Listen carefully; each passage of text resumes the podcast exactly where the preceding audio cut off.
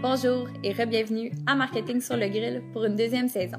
L'émission où je cuisine mes invités pour qu'ils nous révèlent des informations épicées mais pertinentes sur leur marketing. Mon nom est Pascal Talon, fondatrice de Talon Média et aujourd'hui j'ai le plaisir de jaser avec Alice Paradis de chez Louvre Design.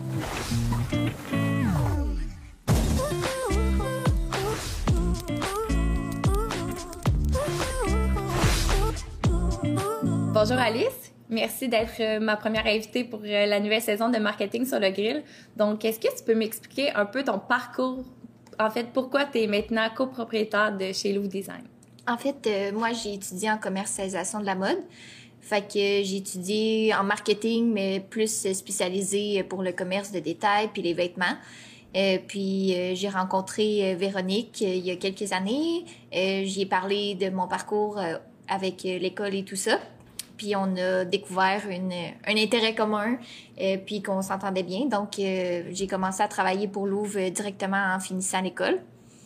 Puis, euh, tranquillement, pas vite, j'ai pris de plus en plus de place dans l'entreprise. Donc, mes, tâches grandissaient, mon intérêt aussi pour l'entreprise grandissait. Donc, j'y prenais beaucoup de place, je travaillais beaucoup, très fort.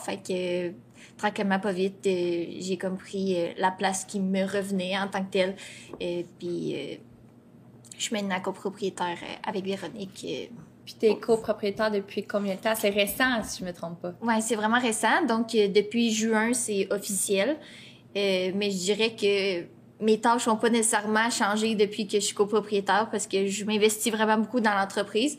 Donc, même avant que je sois copropriétaire, je dirais que les gens pensaient que j'étais copropriétaire juste à cause de mon implication là, puis euh, mon amour pour Louvre. Parce qu'on te voyait beaucoup dans les photos, les médias sociaux en fait. Ouais.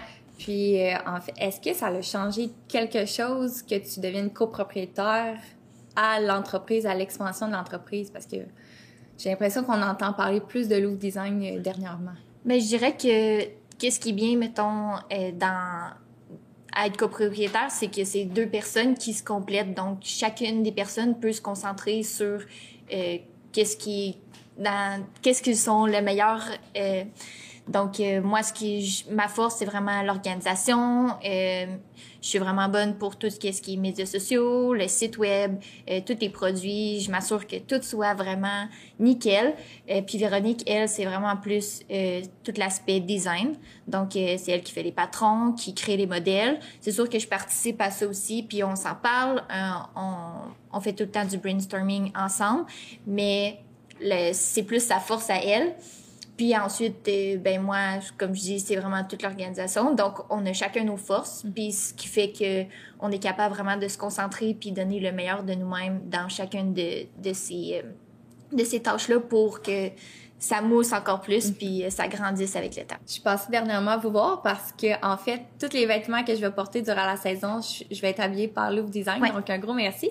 Puis quand je suis passée, j'ai vu que justement, j'ai été surprise, je ne savais pas, que votre production se fait beaucoup à l'interne directement à Victoriaville. Est-ce que ça c'est un défi en soi que les vêtements soient confectionnés en même votre entrepôt de vêtements? Je dirais que le plus gros défi, c'est de trouver de la main-d'œuvre parce que les petits doigts de fée des couturières, c'est vraiment rare. Euh, souvent, ces personnes-là qui ont une formation en couture ou qui ont de l'expérience euh, sont plus âgées, donc euh, ça devient de plus en plus rare de trouver des couturières. Donc, c'est sûr que c'est un enjeu, surtout quand on a une entreprise grandissante, on doit produire plus pour vendre plus. Donc, quand on n'est pas capable de trouver de la main-d'œuvre pour compléter notre équipe, c'est sûr qu'il faut trouver euh, une autre manière de grossir notre, notre, euh, notre production pour euh, répondre à ce besoin-là. Donc, souvent, on va se tourner vers d'autres, d'autres manufactures, d'autres types de manufacturisation. Donc, c'est pour ça. là, en ce moment, on a trouvé une manufacture de femmes qui à Grimby. Donc, euh, c'est encore fait au Québec. C'est juste qu'on n'a pas le choix de, de se diriger vers d'autres villes qui ont d'autres couturières parce que on s'entend qu'à Victoriaville, on est quand même une petite ville. Donc, euh, trouver des, des couturières euh, ici, c'est un enjeu plus grand encore. Puis, est-ce que vous, c'est quelque chose qui vous tient vraiment à cœur que vos vêtements soient conçus localement parce qu'ils sont designés par vous?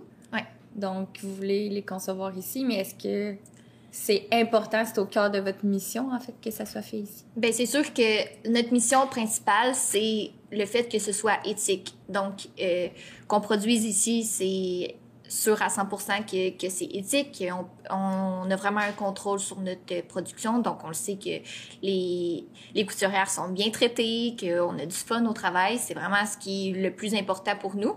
Donc, euh, oui, le fait que ce soit fait ici, ça fait partie de, nos valeurs. Euh, mais si jamais on se tourne vers une production euh, à l'externe, euh, dans d'autres pays, par exemple, ben on va aller rechercher les mêmes valeurs que qu'on veut prôner à l'interne. Donc, que le fait que ce soit éthique, que on, qu'on soit vraiment consciente et en connaissance de comment ça se passe dans, dans ces manufactures-là pour s'assurer que justement ça respecte nos valeurs. Puis c'est ça. Est-ce que justement, ça peut être un peu une tactique marketing d'avoir moins de vêtements d'un design, puis d'avoir un peu plus une euh, quantité limitée? euh? C'est un, couteau à double tranchant parce que quand on fait des trop petites quantités, euh, ça peut frustrer la clientèle parce qu'ils n'y arrivent pas à mettre la main dessus.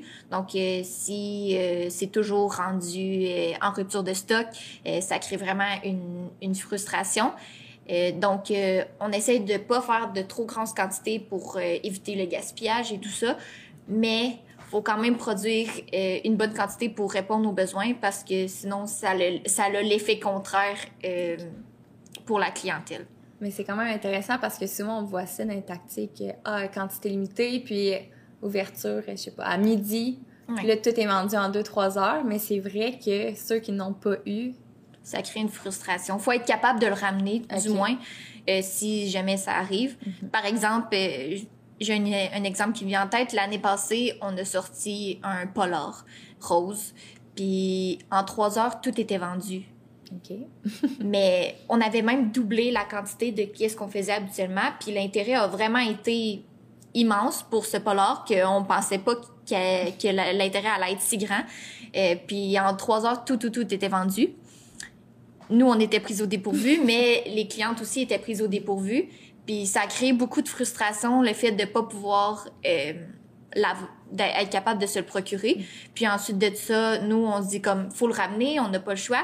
Mais avec la COVID, tous les délais sont super longs. Donc, la journée même qu'on était soldate, on a recommandé du tissu pour pouvoir le faire. Le tissu est arrivé sept mois plus tard. 7 mois? Donc, ça, c'est aussi un enjeu, euh, les délais. Mhm.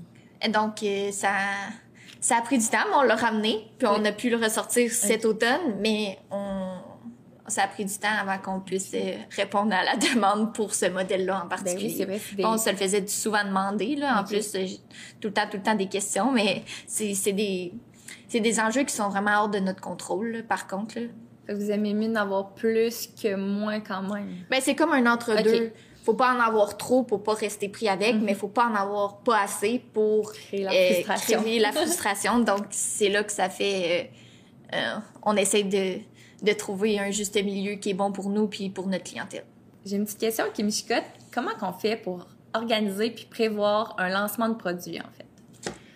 Nous, notre qualité, je dirais, puis c'est quoi notre force, c'est que à tout, tout, tous les vendredis, on lance une nouveauté. Une, deux, euh, mais à tous les vendredis, c'est là qu'on lance euh, nos produits. Donc, on a créé vraiment un engouement. Euh, donc, les clientes savent qu'à chaque vendredi, il y a quelque chose qui sort, euh, que ce soit euh, un réapprovisionnement de produits, que ce soit un nouveau produit. On annonce toujours quelque chose. On envoie une infolette à tous les vendredis. Donc, elles sont vraiment au rendez-vous. Euh, toujours à la même heure, euh, je lance mon produit. Les commandes rentrent dès que, dès que j'envoie l'infolette, dès que je publie ça sur les réseaux sociaux. Ensuite de ça, c'est sûr que côté marketing, pour lancer un produit, ben on y va avec le visuel. Donc, on fait des très belles photos euh, pour euh, attirer l'œil de la cliente. Euh, on met des photos de tous les angles, tous les côtés, des petits détails euh, des vêtements pour qu'elle soit vraiment au courant. Surtout la vente en ligne, étant donné que tu peux pas toucher, euh, on veut vraiment montrer le maximum du vêtement euh, pour que la cliente euh, ait envie de l'acheter. Puis ensuite de ça, ben, on fait des très belles infolettes, euh, on fait des posts sur Facebook, sur Instagram. On lance tout ça en même temps. Donc, le produit se lance euh, sur le site, on envoie une infolette, on met ça partout sur les réseaux. Donc, on fait vraiment un gros boom. Et c'est là que les ventes y rentrent. Mais les clientes sont au courant que ça sort le vendredi, donc elles sont tout le temps au, rendez-vous, puis elles attendent le poste du vendredi pour savoir qu'est-ce qui sort. Elles sont devant leur ordinateur, puis... Ouais, elles, sont prêtes, là, puis ça elles fonctionne. attendent. Ouais, vous, avez, vous avez des résultats. Ouais, ça a toujours vraiment bien fonctionné, puis je changerais jamais cette manière de, de faire là, en tout cas pas pour le moment, parce que c'est vraiment une une formule gagnante pour nous. Ah, je suis vraiment contente pour vous. Merci. Alice, es-tu prête? Oui. On passe à la question mais t'aimes bien cuit. Alice, je veux savoir, maintenant où grâce aux médias sociaux, on est plus proche que jamais de nos consommateurs, de nos clients, mais est-ce que c'est nécessairement une bonne chose?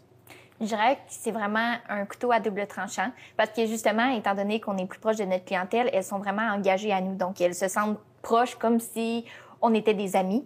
Donc, euh, elles nous posent des questions. Euh, elles sont vraiment très investies avec nous dans notre entreprise, mais euh, au sens inverse, elles sont vraiment très exigeantes.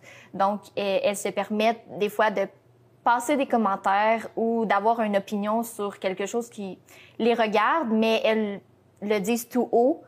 Tandis que, exemple, si on était une multinationale qui n'était pas aussi proche de sa clientèle, ben je pense pas que la clientèle se, se permettrait autant.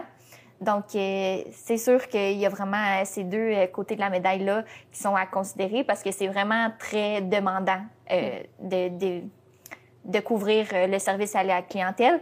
C'est le fun, mais des fois, c'est épuisant aussi pour tout ce qui est négatif, mais il y a tellement de positifs aussi que c'est c'est pas à négliger faut avoir quelqu'un euh, qui a, qui a de la force là, pour faire ça.